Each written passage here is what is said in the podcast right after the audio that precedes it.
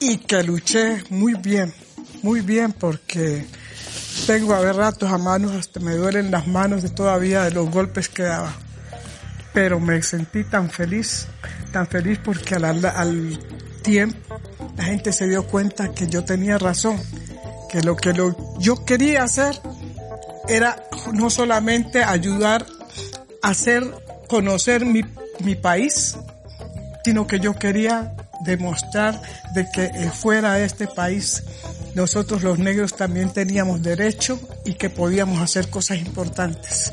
Hay voces que perduran por años en la cultura de un país, que dejan un mensaje o que cargan consigo la historia de un pueblo. Para Colombia, una de esas voces es la Negra Grande de Colombia. Una voz que desde pequeña entendió de lo que estaba hecha y lo que quería hacer. Sabía que lo que quería era llenar estadios con nuestra música.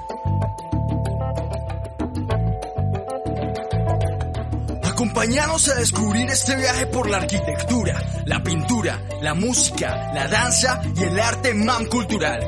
Un podcast que cuenta las historias de cinco mujeres adultas mayores que han impactado el Valle del Cauca y a Colombia. Vení y conocer la historia de la campesina de Ciudad Rebelde, narrada por María Camila García, aquí en MAM Cultural Podcast, un podcast del colectivo MAM.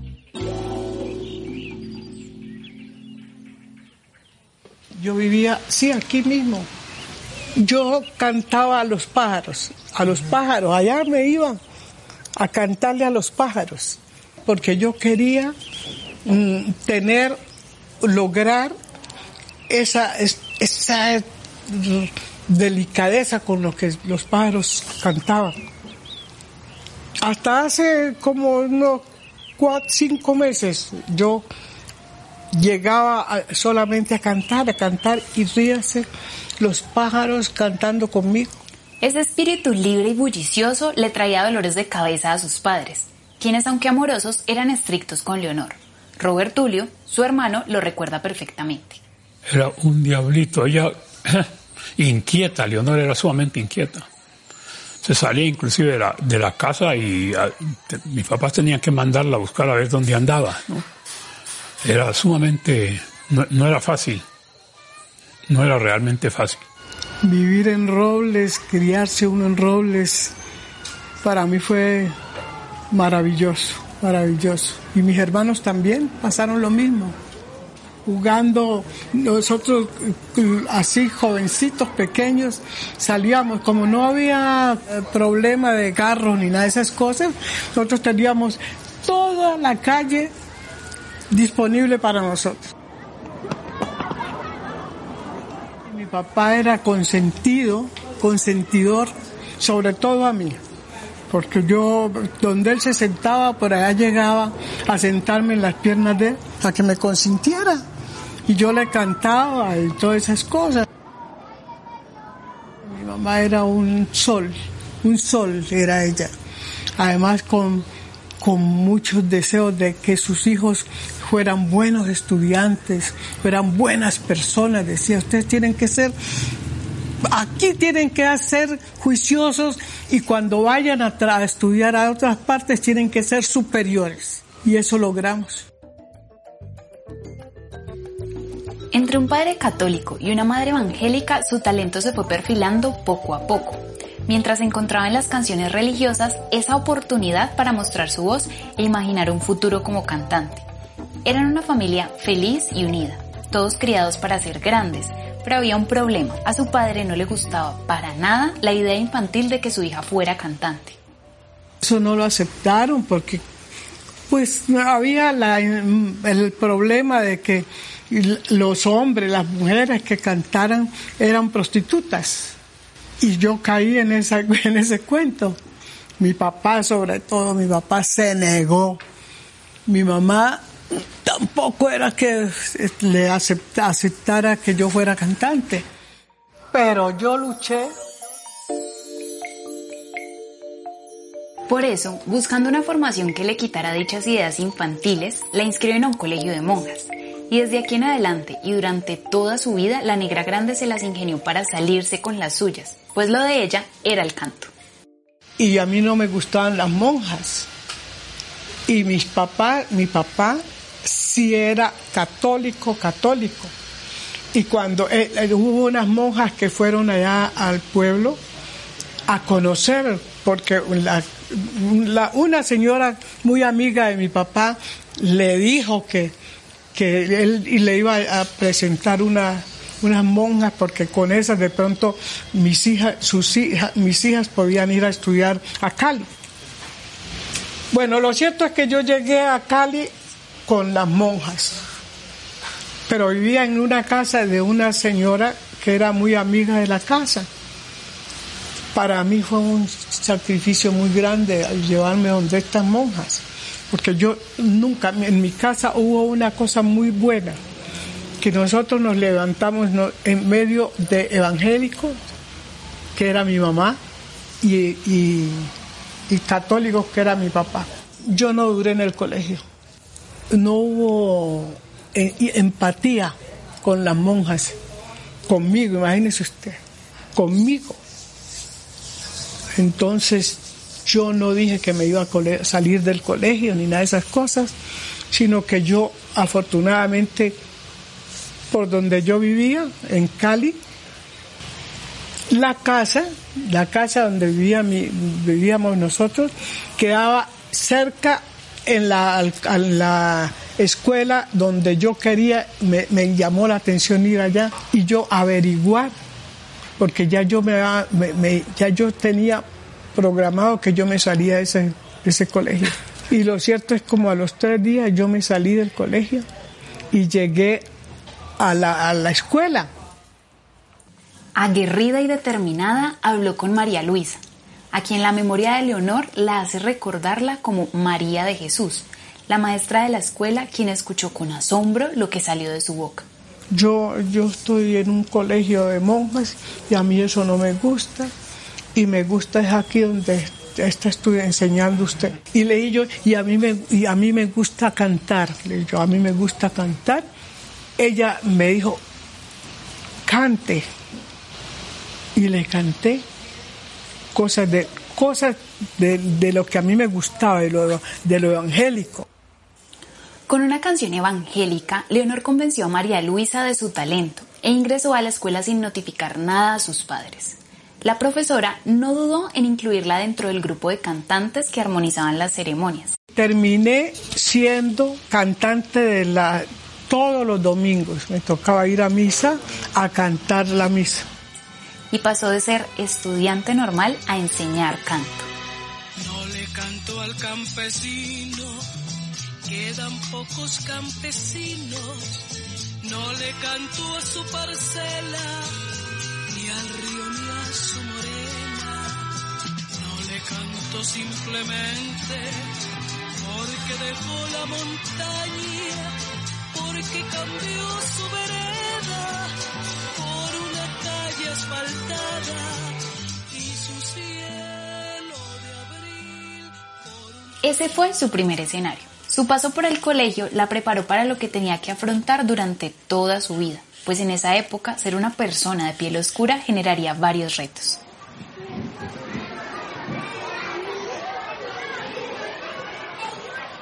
Cuando yo llegué a la escuela, había una muchachita que desde que me vio fue a, tratarme a tratarme mal negra asquerosa me decía y todo eso yo yo llegué no, no llegué con con ganas de pelear con nadie no yo llegué fue como a, a mostrar que yo sabía leer porque mi, mi mamá me había enseñado pero cuando ya empezó esa muchachita a faltarme al respeto, pobrecita. Su madre siempre le había enseñado a estar orgullosa de su color de piel y a hacerlo merecedor de respeto. Esa muchachita y a, a reírse de mí. Y me decía una cantidad de cosas, esa negra tan tan fea, bueno, de todo me decía. Le dije yo a, ella, mira, hazme un favor, no te metas conmigo porque vas pasar muy mal, mal momento. Insistió tanto, tanto esa muchachita que yo me fui parando de la, de la silla donde estaba y me subí al asiento donde yo estaba. Le di una paliza a esa muchachita. No, esa muchachita se, con la, la boca reventada, con, con estos en las piernas. A las malas, así le tocó hacerse respetar. Y aunque la profesora, decepcionada por su actuar, la reprendió aquel día, siguió cultivando su talento hasta lanzarla a las grandes ligas. Así que un día le dice, Mija, yo la voy a llevar al conservatorio para que reciba clases de canto. Usted no puede seguir sin, sin aprender a cantar, sin poder estar en el conservatorio. Me puse lo mejor que tenía para ir al, conservatorio. Y llegué yo y ella me decía, y vas a cantar y te voy a presentar al, al director del conservatorio. Y estoy yo feliz. Cuando voy llegando allá, con doña y me llevaba de la, de la mano ella. Cuando voy llegando allá, y yo feliz, ¿y quién es el profesor? ¿Y quién es que no sé qué? Entonces ya, espérate un momentico, voy a hablar con él, no sé qué. Cuando oigo es que esa señora furiosa salió del... De, yo me salí pues a ver qué era lo que pasaba. A esa negra no, no quiero ver negros aquí en el conservatorio. Esa negra no, no tiene por qué entrar aquí al conservatorio. Usted no ha debido traerme esa negra aquí. Doña María Jesús, me acuerdo ahora que me acuerdo, yo lloró. Lloramos las dos. Salí llorando de allá. No llore, me dijo Negra. No llore, mi hija. No llore porque yo sé que usted va a, va a cantar aquí en este conservatorio. Y no solamente va a cantar en este conservatorio. Usted va a cantar en el mundo, decía ella. No llore, mi hija, no llore. Ay, pobrecita ella. Yo, yo lloré más también de verla llorar a ella. Y dice, ¿qué es esta cosa tan horrible que yo estoy viendo? Esto tan, tan infame, decía ella. Tan infame. Y le digo, ¿y eso que no ha oído más cosas de María Jesús? Desde ese entonces, Leonor supo que por ser negra la vida no iba a ser sencilla, incluso para una niña. Tiempo después logró entrar al conservatorio, pero el rotundo no de sus padres fue haciendo crecer la idea de Leonor de dejar el hogar, abandonarlo todo y ser la artista que quería ser, la que su hermano Raúl también visionaba. Hola, hola, aquí Mateo. Vamos a una breve pausa y continuamos con la historia de Leonor González Mina.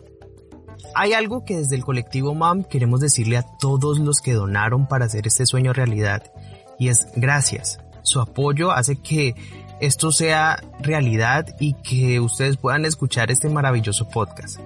Este podcast fue financiado por la Alcaldía de Cali y la Secretaría de Cultura de Cali.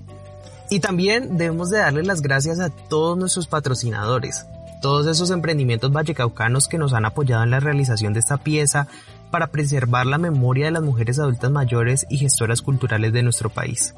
Así que no duden de buscar a Pulpas Arar con sus deliciosas pulpas, los mejores panes en la panadería Charles, los restaurantes más ricos con los mejores sándwiches de Cali como Go Food y Cuchufletos, los jugos más deliciosos con jugos Bombay, la mejor forma fitness de pasar el hambre con un buen sabor en panes a mal saludable, el mejor agua de nuestro Valle del Cauca con agua Canay y sobre todo la aplicación colombiana que compite con Uber y Cabify, tu móvil. Gracias a todos ellos por hacer de MAM Cultural una realidad. Y sin más, volvamos con esta gran historia que pueden encontrar en Instagram y Facebook como MAM Mujeres Adultas Mayores, en Spotify o en cualquier plataforma donde escuches tus podcasts como MAM Cultural. Si te gusta este tipo de historias y quieres apoyarnos, compártela con alguien que le pueda interesar o en tus propias redes sociales. Y sin más, de vuelta con la historia de la campesina de Ciudad Rebelde. Sus días transcurrieron casi de manera similar entre juegos y canciones, hasta que terminó castigada todo un año en su casa por decir que si no la dejaban seguir con la música no volvería al colegio. En mi casa habían dos empleadas y a ella en, esa época le dieron, se fueron para sus casas y a mí me tocaba lavar, planchar, todo, me tocaba a mí como castigo. Lo hice, lo hice porque yo quería ser cantante. Y llegó mi hermano de Bogotá, Raúl. Su hermano los visitó con varios amigos, Manuel Zapata Olivella y Delia Zapata. A estos investigadores les interesaba la música y las tradiciones colombianas.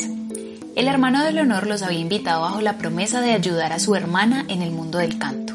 Yo vine más a entender a Leonor cuando eh, Manuel Zapata Olivella vino aquí a Robles. Él era amigo de mi hermano, eh, de Raúl. Cuando Manuel vino, él ya, ya había oído cantar a Leonor, ¿no?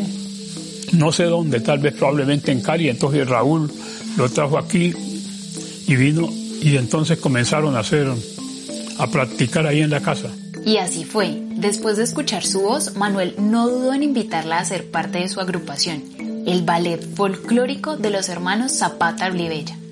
Que cuando ya mi hermano se fue otra vez para Bogotá y, y se fue también Manuel, y como a los, ¿qué? Tal vez al mes, me, me llamó Manuel, ya voy a mandarle el pasaje para que se vaya, se venga para acá. La necesitamos porque usted canta muy bien. Bueno, yo fui, pero encantada. Dije eso en la casa, nadie, pero mi papá furioso, usted no se va de aquí, usted no tiene que ir a hacer allá, no sé qué, no sé cuándo, pero era una cosa violenta, violenta, y yo también, yo saqué toda mi furia que mantenía a no dejarme vencer y me fui. Ahí inició la fuga.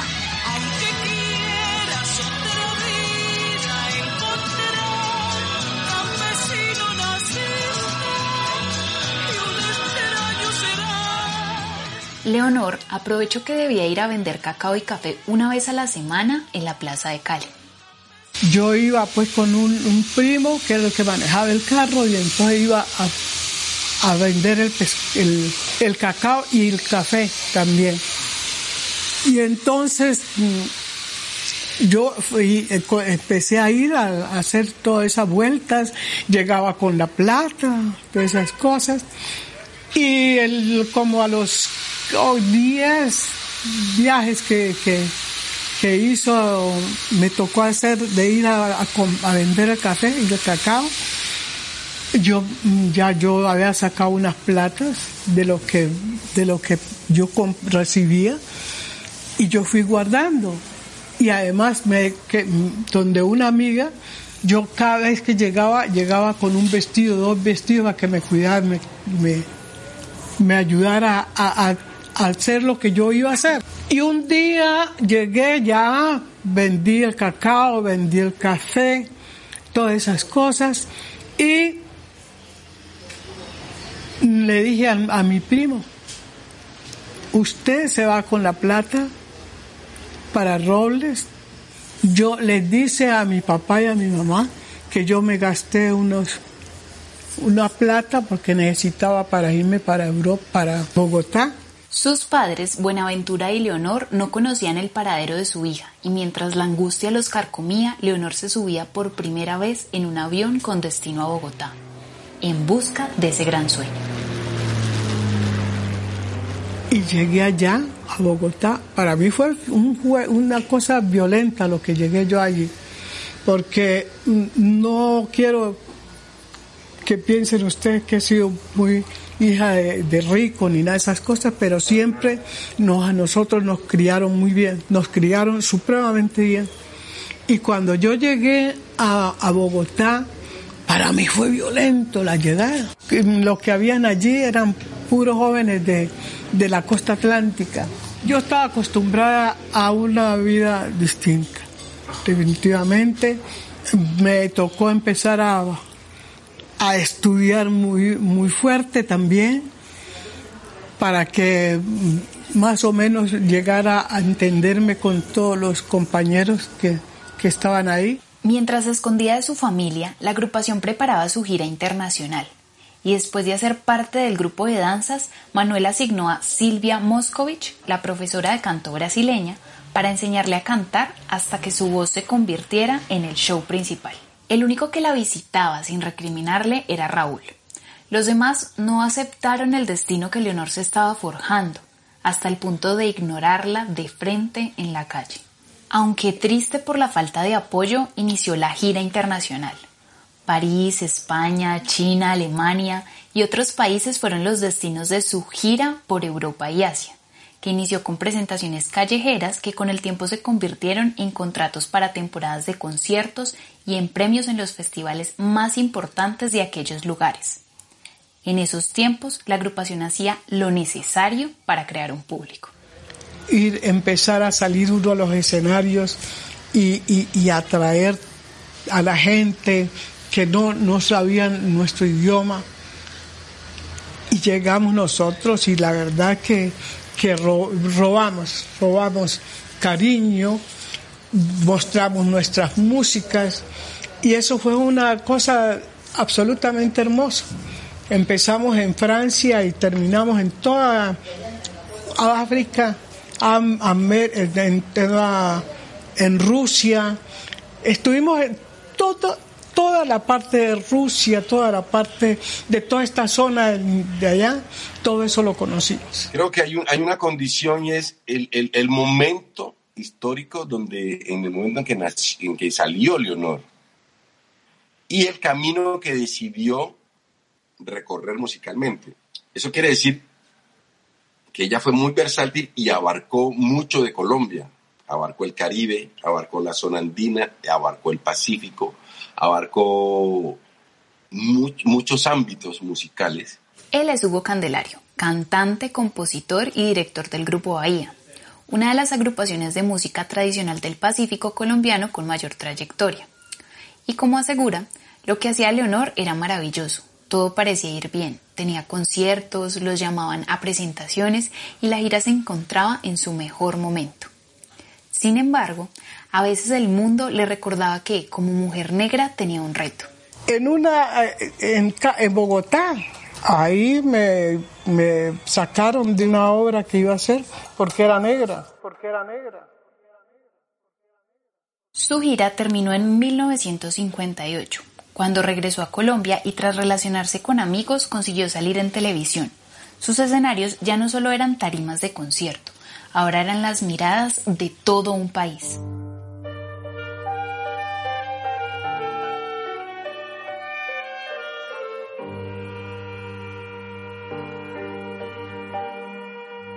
Después de tanto, su vida en Colombia empezaba a tener cierta seguridad. Inclusive encontró el amor en uno de sus fans. Se casó con Esteban Cabezas, músico y compositor colombiano, quien años más tarde sería su colega musical y quien le mostró las letras de varios de los éxitos de ella.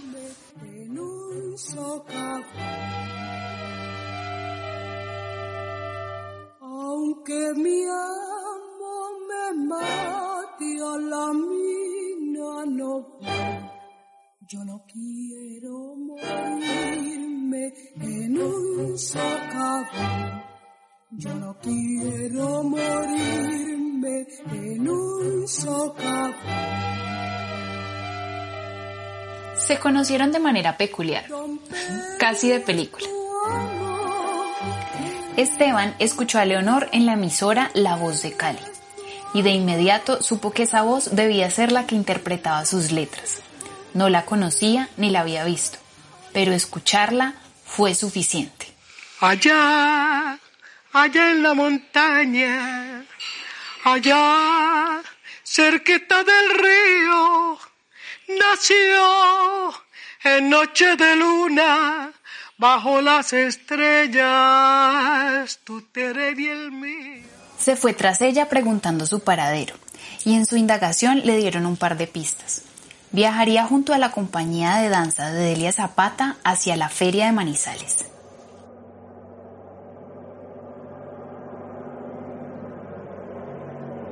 Localizó el bus y en medio de la carretera Esteban los detuvo.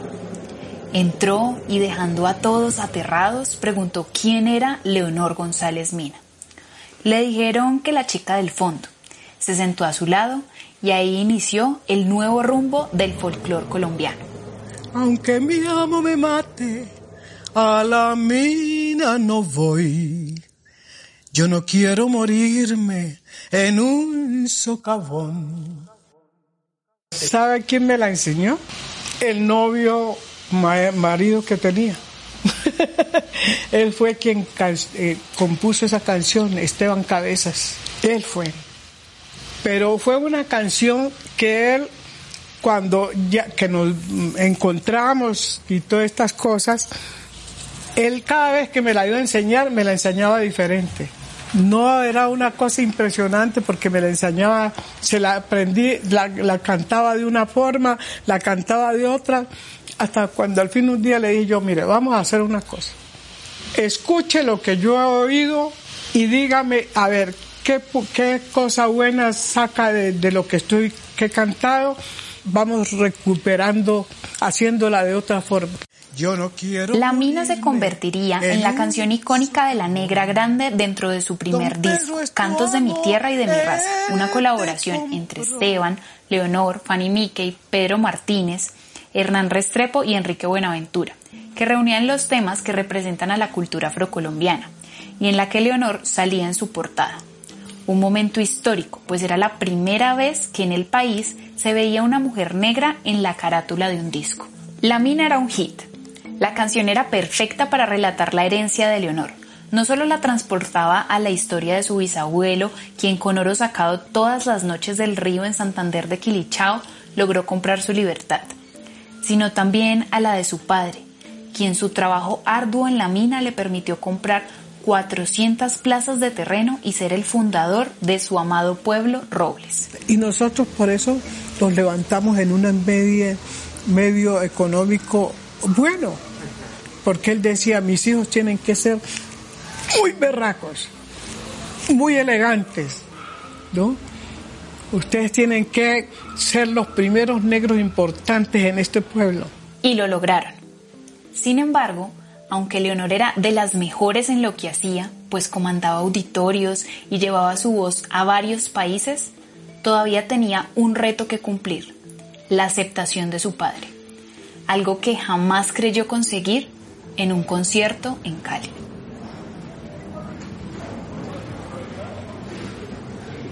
Estaba Manuel y Delia y ¿sabe quién? ¿Quién? Fanny Mickey.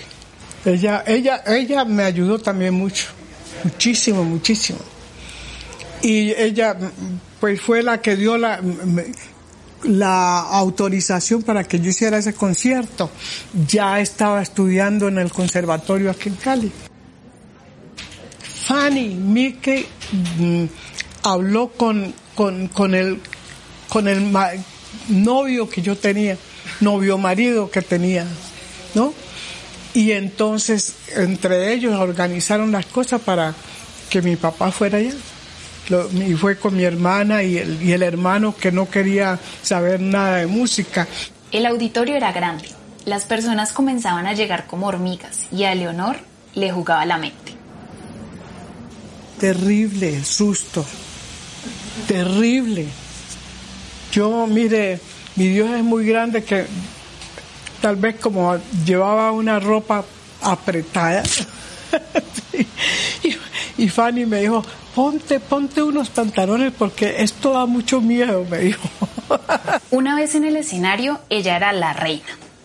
Las miradas, los aplausos y la emoción en el aire hacían mágica esa velada.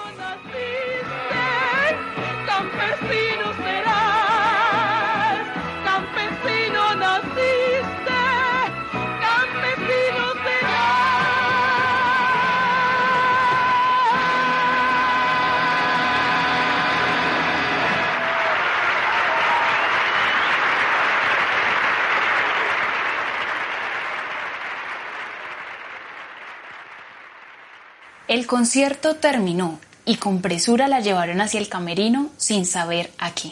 Camino como dos pasos y cuando veo a mi papá, y mi papá, ¿qué hace aquí? Pero que es que realmente, uy, fue muy emocionante. Fue muy emocionante porque además yo me fui a besarlo y abrazarlo y él también. Y me dice, perdóneme, mi hija, perdóneme. Fue una hermana que murió. Ella sí estaba feliz. Ella estaba, ella me besaba, ella me decía, siquiera, siquiera mm, estás logrando lo que, lo que quería hacer. Y ahora tienes que preocuparse, preocuparte por ser superior acuérdate que tú eres mi, papá y mi hermana también me dijo, acuérdate que tú eras negra y acuérdate que todas las luchas que has tenido para lograr lo que eres. Entonces, no me quedaba otra sino superarme. Lloramos ese día. Mi papá lloró, yo también lloré. Ya de la emoción de ver que había podido entrar al, a, mi casa con, con una carrera. Para 1969, Leonor ya tenía una familia con Esteban, el fan que ahora sería su esposo. Con él tuvo dos hijos, Candelo, quien con un talento innato para la música acompañaba a su madre a las presentaciones a tal punto que terminaba por robarse el show y quien también fue su apoyo cuando doña Leonor, la madre de la negra grande, murió. Y Juan Camilo, quien tomó otro rumbo y prefirió irse a trabajar en favor de causas sociales. Eh, digamos que la niña mía creo que fue afortunada de estar desde las zonas más, más pobres, más críticas, inclusive familiares de uno, a estar, digamos, en, los altos en los altos rangos y, altos mandatarios del Estado y, grandes personalidades. Entonces, y lo veía normal, o sea, una panimí que un Tito de subiría, pero el último de los retos que Leonor tuvo que afrontar se fue desenvolviendo con el pasar de los años. Estaba muy niño, pero sí me acuerdo que nosotros llegamos donde alguien que pues yo le llamo la tía Emilia o de un, compadre, mi compadre y mamá y mi papá también, era Hernando Escayón y mi tía Emilia, Emilia Cipiñán. Llegamos allá, yo estaba muy pequeño. Pues uno percibe que algo está pasando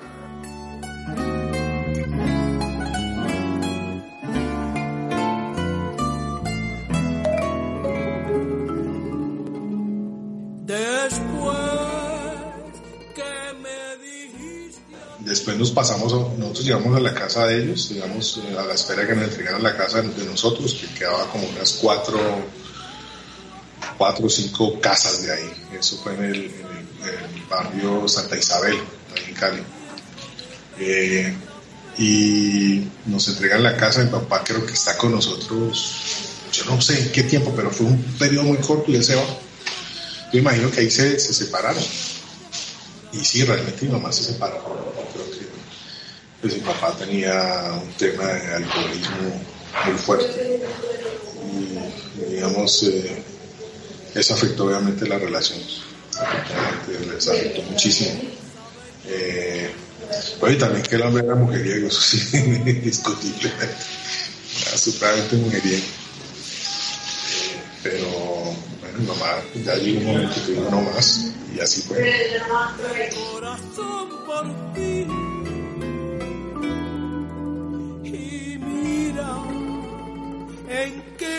Esteban Cabezas no solo era su esposo y padre de sus hijos, también era el arreglista, compositor, manager y relacionista público. Por lo que en su momento las infidelidades y el alcoholismo de Esteban hicieron difíciles los días de Leonor hasta el punto de tomar una decisión.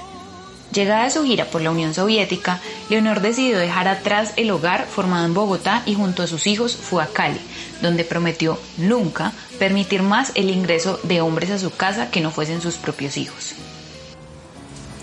El amor no fue muy bueno conmigo. Yo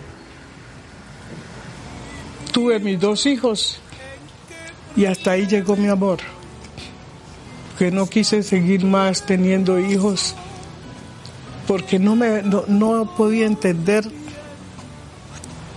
la forma de ser mi marido, por ejemplo.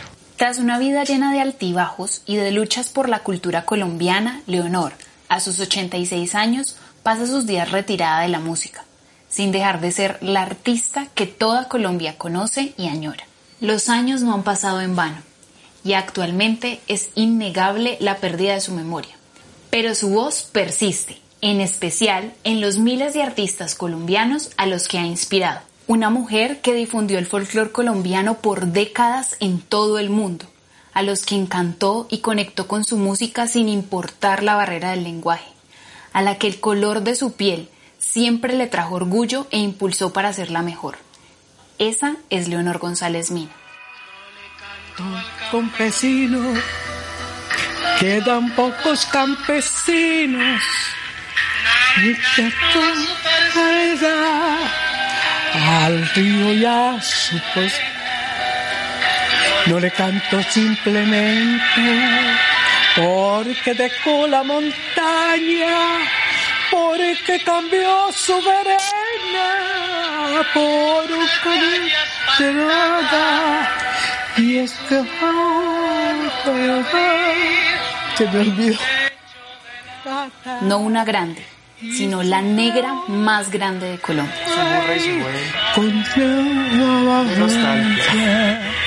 Campesino, campesino de verdad, que sigue sin vos, campesino, campesino de verdad. Un podcast de más mujeres adultas mayores Investigación y realización a cargo de Eber Andrés Mercado, Mateo Uribe y María Camila García. Bajo la producción de María Camila García y Mateo Uribe Sáenz. Ionización de Eber Andrés Mercado y Mateo Uribe. Musicalización a cargo de Juan David Padilla y Bichufue Records. Una producción apoyada por la Alcaldía de Cali y la Secretaría de Cultura de Cali. Apoyan Cuchufletos, Amal Saludable, Jugos Bombay, Restaurantes Go Agua Canay, Panadería Charles, Pulpa Zarar y Tu Móvil. Queremos agradecer a Estela Hurtado y a la Alcaldía de Jamundí para la realización de este episodio. Si quieres adentrarte más al mundo de las mujeres adultas mayores y su contenido, no duden en seguirnos en Instagram como arroba mam-project. Sí, con Y de proyecto. Y en Spotify como mam, Mujeres Adultas Mayores. Y no olviden compartir las historias mayores a todos los que les pueda interesar. Nos vemos en una próxima entrega.